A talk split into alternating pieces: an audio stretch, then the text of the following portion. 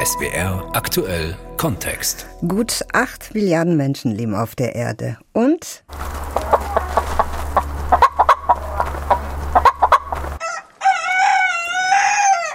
über 20 Milliarden Hühner. Das sind rund dreimal so viele. Und das liegt zum einen an ihrer kulinarischen Bedeutung für uns Menschen, aber das Huhn ist nicht nur von unseren Tellern, sondern auch aus der Kulturgeschichte nicht wegzudenken. Vom auf Bäumen lebenden südostasiatischen Bankiwa-Huhn entwickelte es sich vor vielen tausend Jahren zum Haushuhn, spielte schon bei den Ägyptern, den Römern und dann auch den Christen eine große Rolle und die spielt sie bis heute. Gackernde Hühner im eigenen Garten, mal mit, mal ohne Hahn, das wünschen und halten sich immer mehr Menschen. Glückliche Hühnerbesitzer, glückliche Hühner und der Trend zum privaten Hühnerhaus. Jetzt in SWR Aktuell Kontext. Ich bin Petra Waldvogel. Ich wollte, ich wäre ein Huhn, ich hätte noch viel zu tun. Ich lebte täglich nur ein Ei, abends wäre ich frei. Ich lockte auf der Welt kein Ruhm mehr. Und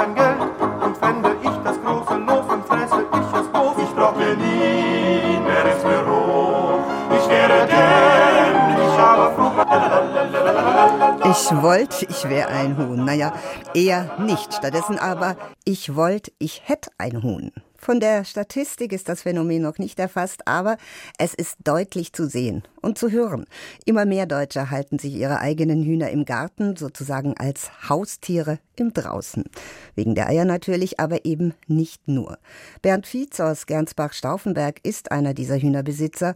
Seit gut sechs Jahren haben Sie Hühner, Herr Fietz. Wieso? Wie sind Sie aufs Huhn gekommen? Ja, wir haben halt einen sehr großen Garten und dachten über Tierhaltung nach. Und da hat sich ergeben, dass eine Frau im Dorf ihren Hühnerstall weitergeben wollte, weil der Mann auf Hühner allergisch war. Und dann haben wir das ausprobiert und dann sind wir dabei geblieben. Spielt auch die Tatsache eine Rolle, dass sie relativ pflegeleicht sind? Also man muss nicht Gassi gehen, außerdem noch Eier legen? Ja, natürlich. Und sie sind auch nicht so groß. Wenn man sich größere Tiere anschafft, dann ist es, glaube ich, schon nochmal ein anderer Aufwand, die zu pflegen und zu hegen.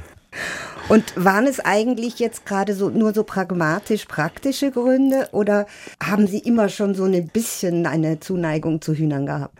Eigentlich gar nicht. Ähm, ich dachte halt, ach ja, super, dann gibt's immer frische Eier und so. Und wir essen ja auch Hühnchen. Ich würde dann sicher auch mal eins schlachten. Wenn Haben man Sie schon schon mal? Hühnchen isst, dann muss man ja auch eins schlachten können. Haben Sie schon mal eins geschlachtet? Nee, es hat sich herausgestellt, dass wir jetzt keine Hühnchen mehr essen. also doch echte Liebe. Ja, und ähm, wir freuen uns auch nicht nur über die frischen Eier, sondern die Hühner sind an sich einfach super zum Beobachten und ja, machen viel Freude. Das sagen viele Menschen, mit denen ich auch jetzt so im Vorfeld einfach ein bisschen gesprochen habe, dass die eine gewisse Ruhe ausstrahlen, dass man sich irgendwie positiver, geerdeter fühlt. Ja, man hat einfach nochmal eine andere Verbindung zum Garten, weil das sind dann Lebewesen, für die man auch verantwortlich ist. Hm. Und irgendwie ist es toll, vor allem weil die bei uns in der Regel auch frei rumlaufen dürfen.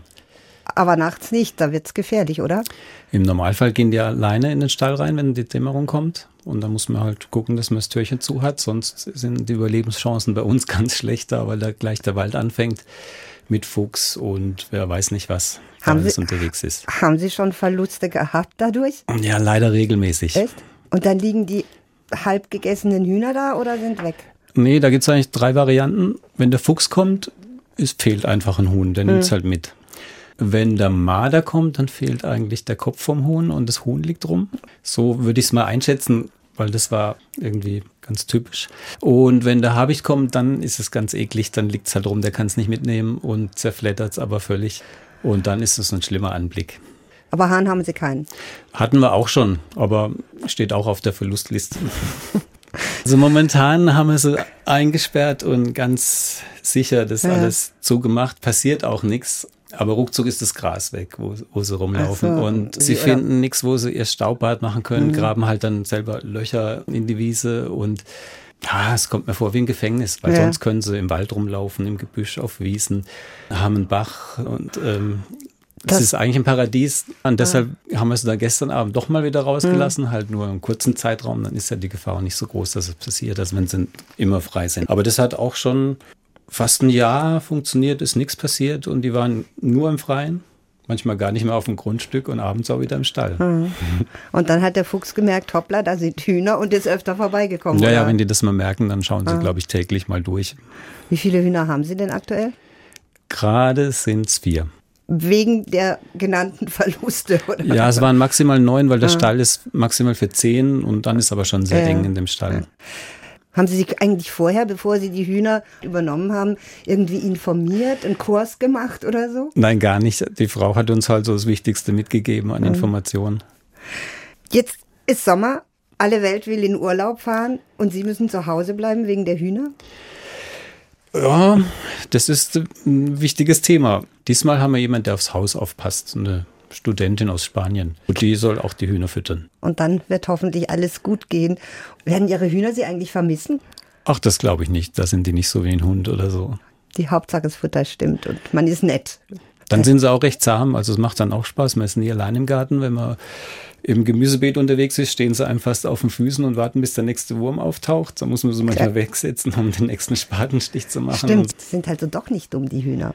Nee, nee, die sind, ja, das merkt man dann schon. Und jedes hat ihren eigenen Charakter und so. Also, ja. Fa fast wie im richtigen menschlichen Leben. ja. Herr Fietz, ich drücke Ihnen die Daumen, dass Ihre Hühner, die vier, die Sie aktuell haben, alle gesund und munter sind, wenn sie zurückkommen. ja Danke. vielen Dank. Hühner sind viel mehr als nur eierlegendes Feder- und Nutzvieh, nicht nur für Bernd Fietz, der sie im eigenen Garten hat. Hühner sind Teil unserer Kultur, was nicht zuletzt die vielen Sprüche und Klischees zeigen. Das Huhn, sein tapsiger Gang, sein pickender Schnabel. Inspiration für Komponisten, Karikaturisten und unsere Sprachbilder. Die mütterliche Glucke, die gackernden Hühner, der aufgeregte Hühnerhaufen oder gar das dumme Huhn auf der einen Seite, der eitle Gockel, der Hahn im Korb oder der geile Guller auf der anderen. Ein blindes Huhn findet auch mal ein Korn, sagt man, und wer mit den Hühnern ins Bett geht, lebt gesund. Beim ersten Hahnenschrei steht der Fleißige auf. Sandra Helmicke hat einige Hühnerweisheiten zusammengefasst. SWR aktuell Kontext. Mit Wilhelm Bauer spreche ich. Er ist auch schon vor vielen Jahren dem Charme der Hühner erlegen, sozusagen. Können Sie etwas mit dieser Aufzählung anfangen, Herr Bauer? Ich glaube schon. Wer lange genug Hühner hält und sie genau beobachtet, der wird den Großteil davon wiederfinden. Und auch das blinde Huhn, das ja auch das vermeintlich Dumme ist?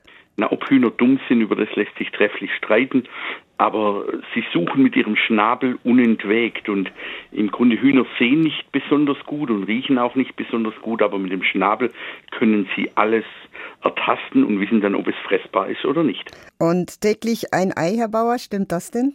Nein, also nicht unbedingt. Hybridhühner, die hauptsächlich auf Legeleistung gezüchtet werden, schaffen die 300er Grenze relativ spielend.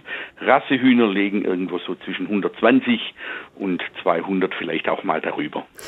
Und Rassehühner, das ist das, was Sie im eigenen Garten haben. So ungefähr 50 sind es zurzeit. Außerdem sind Sie erster Vorsitzender der Preisrichtervereinigung Württemberg-Hohenzollern und Preisrichter für Rassegeflügel sowie Zuchtwart in mehreren Vereinen. Sind denn, Herr Bauer, Hühner Ihre ganz große Liebe oder Leidenschaft? Neben den Tauben wahrscheinlich die beiden Geflügelarten, die mir besonders liegen, ja. Und Sie sind ja nicht allein mit dieser Hühnerliebe. Entweder man fliegt mit den Adlern oder man scharrt mit den Hühnern. Das hat Robert Halver, der deutsche Finanzexperte, mal gesagt. Das ist kein schönes, aber es war mal ein durchaus gängiges Hühnerbild. Stimmt aber gar nicht mehr. Eigene Hühner sind im Trend und das für immer mehr Menschen. Wie erklären Sie sich das, Herr Bauer? Was passiert da gerade mit den Menschen, den Hühnern und ihrer Beziehung? Ja, ich glaube, dass seit etwa knappen zehn Jahren für ganz viele Menschen Hühner wieder so, eine, so ein Stück Rückbesinnung auf heile Welt sind. Und während früher das Huhn absolutes Nutztier war, ist es heute Haustier im Grunde so wie der Hund und die Katze. Hühner sind aber dann doch ein bisschen anders. Kann man mit ihnen so etwas wie eine Beziehung aufbauen? Das mit Sicherheit. Also Hühner erkennen ihren Halter sehr deutlich. Das geht schon so weit, wenn man eine andere Jacke anhat, sind sie schon mal skeptischer. Wenn andere Menschen kommen, sind sie viel, viel flüchtiger. Hühner gehen zu ihrem Halter eine ziemlich enge Bindung ein, ja. Und das ist eine besondere Bindung, anders als vielleicht die Hühner untereinander. Man spricht ja zum Beispiel von Hackordnung. Können die sich eigentlich nicht leiden und leben nur notgedrungen in der Gruppe? Nein, also Hühner stammen ja vom Bankiwa-Huhn aus Südostasien ab und die haben auch schon in Familien gelebt mit dem Hahn. Und das funktioniert natürlich nur in der Hierarchie. Nur weiß man heute, dass die Hühnerhierarchie nicht so 1, 2, 3, 4 aufgebaut ist, sondern dass die viel, viel komplexer ist. Und Sie sind doch auch sozial, kümmern sich umeinander, oder? Ja, also das, das würde ich schon sagen. Nur muss man da vielleicht ein bisschen Abstriche hinnehmen. Wenn ein Tier, ein Huhn irgendwo beeinträchtigt ist, sei es durch eine Krankheit oder durch ein Handicap, dann nutzen das die anderen schon aus. Also die sind schon bestrebt, in der Hierarchie nach oben zu kommen. Also ganz so heile Welt ist es nicht. Und wenn sie einen Wurm finden, rennen sie heimlich still und leise davon, dass die anderen nichts abbekommen. Der Hahn ist anders drauf. Der Hahn sucht und wenn er was gefunden hat, dann lockt er seine Hennen her. Tatsächlich? Ist er ja. so großzügig? Ja, der scheint wirklich großzügig zu sein. Haben Sie denn auch Hähne unter Ihren Hühnern? Ja, selbstverständlich. Warum selbstverständlich? Spätestens, spätestens, wenn man mal einen Hahn bei Hühnern gehalten hat, sieht man, welche wichtige soziale Funktion der besitzt. Die da wäre? Außer, dass er die zum Beispiel begattet?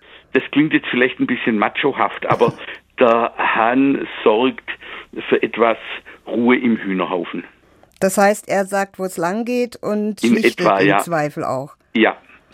Sie züchten Hühner, gehen auch auf Zuchtschauen und ja. haben schon viele Preise gewonnen? Ja. Gut. Wie muss denn so ein preiswürdiges, also eines Ihrer Hühner sein, damit es einen solchen kriegt? Es gibt für jede Hühnerrasse einen Standard. Die Standards sind etwa im Schnitt so 150 Jahre alt. Und das Huhn muss eben möglichst nah an dem Standard sein, eine besondere Form haben, eine besondere Kammausprägung, eine besondere Lauffarbe. Dann hat das Gefieder meistens eine besondere Farbe. Die meisten kennen halt braune, weiße und schwarze. Hm. Dabei gibt's dreifarbige Federn und gestreift und gepunktet und alles Mögliche. Und es muss, denke ich, vor allem auch gesund sein.